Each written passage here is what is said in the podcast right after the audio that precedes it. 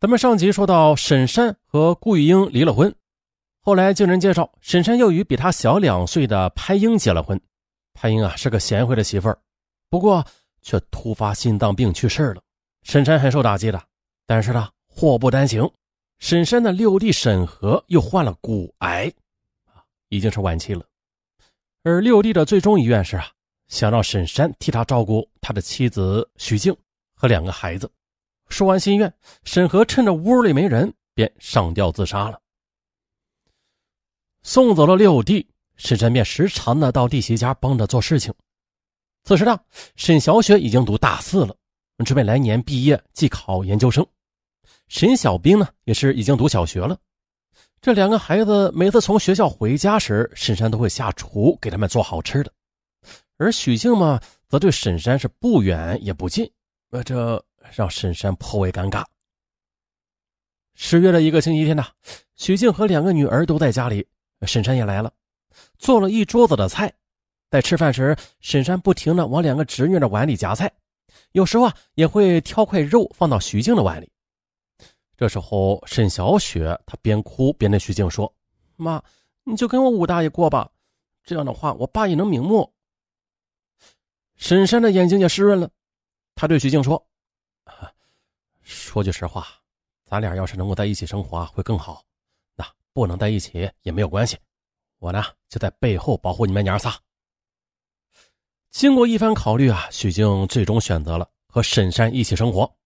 但是沈山他是很传统的，他担心会遭受乡邻的耻笑，便在凤城市的城郊租了一套房子，跟徐静和孩子在这里边生活。沈山呢没有辜负六弟的托付，对徐静也是十分的关心。对两个孩子也是视如己出。二零一三年的沈小雪终于考上了湖北某大学的研究生，到武汉读研去了。然而，沈山和徐静的结合毕竟是没有感情基础的。二零一三年九月的一天傍晚，徐静外出，沈山去接她回家时，路过公交车站，徐静忽然停住脚步，冲着后车的一个男子惊喜的叫道：“哎，明志，你什么时候回凤城的？”那个男人愣了一下，当看清楚换他的人是许静时，立刻面露喜色。哎呀，六嫂啊！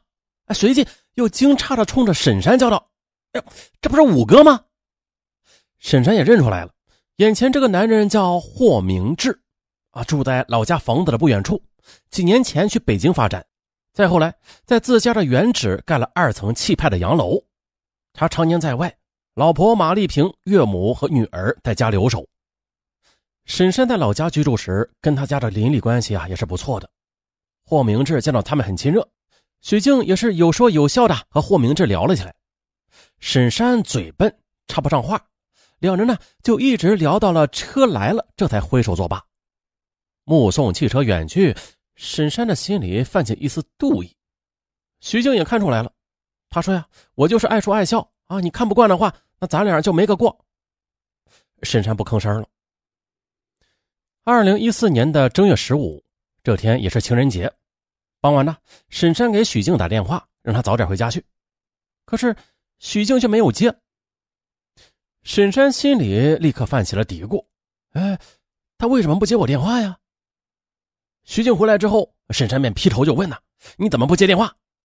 许静也大声回他：“我电话消音了，后来也没有电了。回来晚是因为碰上了五嫂，说了会儿话。”又是顾玉莹，沈山的心里划过一丝不快。不管怎么说，我咱俩是一家人了。但任何时候我给你打电话，你都应该接的。徐静立刻火了：“你这是什么逻辑啊？你是不是把我捆死才高兴？”呃，两人又吵了起来。二零一四年二月二十一日，许静带着小女儿回娘家了。沈山发现了，哎，这许静啊，把手机落在家里了。他打开手机。逐一的查看短信内容和通话记录，哎，你别说，这一看呢，还真的有了重大发现。只见呢，许静近期与一个号码通话非常频繁，而在手机通讯录里啊，这个号码只标注了一个“霍”字，没有名字。哎，这个姓霍的人会是谁呀？沈山的心头一窦顿生，并且马上做出了判断，这个人应该就是霍明志。沈山一头扎到了床上，他开始胡思乱想了。越想觉得自己是受到了欺骗和伤害。晚上七时许，许静满身疲惫的回了家，沈山则冷着脸把他的手机拿了出来，翻到姓霍的那个号码问：“我问你，这个电话号码是不是霍志明的？”徐静瞪了沈山一眼：“不是，这是从北京来凤城工作姓霍的女老板的电话，是女老板，她想请我去给她做家政，我们这几天正在谈这个事儿呢。”“哼，你编吧，你继续编，哼，你说谎都不眨眼睛。”徐静受不了了，他拿过手机，找出那个号码，立刻的就拨了过去，随即的把手机放在沈山的耳朵边。电话接通了，一个温柔的女生说：“喂，徐姐吗？你好。呃，呃，是，哎呀，是我弄错了，对不起。可是许静已经被激怒了，她提出分手，并且收拾行李回娘家。沈山见徐静提出了分手，立刻服了软儿哎，求你了。”别别走，我错了还不行吗？啊，你你给我松手，咱们好合好散。你劝我也没有用。沈山扑通一下子跪到了徐静的脚下，流着泪说：“你再给我一次机会好不好？我改还不行吗？啊，我改。哎呀，你这没出息的样，不行，机会没有了。顾雨英说的对，你不是什么好男人，我真后悔当初没有听顾雨英的话。不是徐静，你听我。”说：“顾雨英，怎么又是顾雨英？”此刻的沈山那颗脆弱的心被深深的刺痛了，他彻底的疯狂了，绝望了。他跳了起来，一把将徐静推倒在床上，又随手抓过一根鞋带缠到徐静的脖子上。“不，你不许走！你只要留下来的话，我不会伤害你的。你放开我！你做梦吗？你，你，你放开我！你不能走！你不能走！”你不能走，你不能走。沈山就这样用力的勒紧了鞋带不一会儿的，徐静不动了。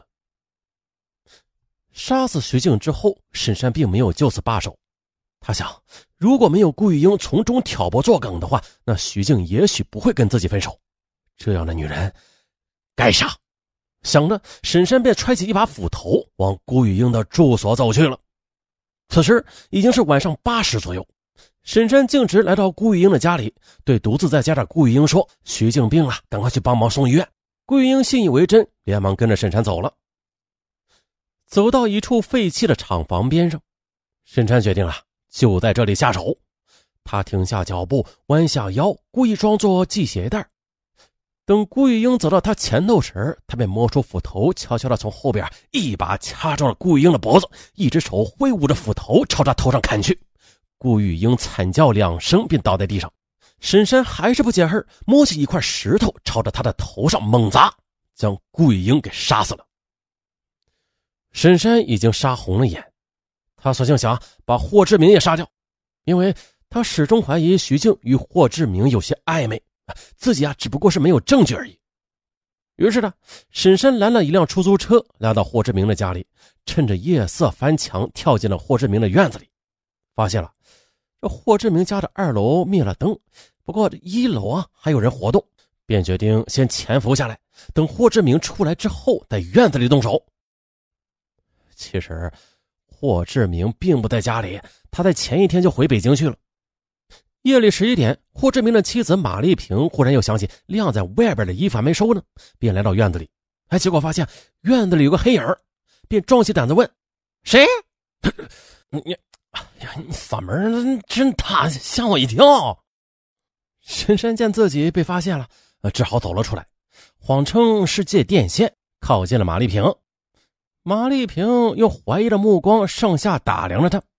突然呢，沈山趁其不备，掏出刀子，在马丽萍的手臂上扎了一刀，马丽萍便与他搏斗起来。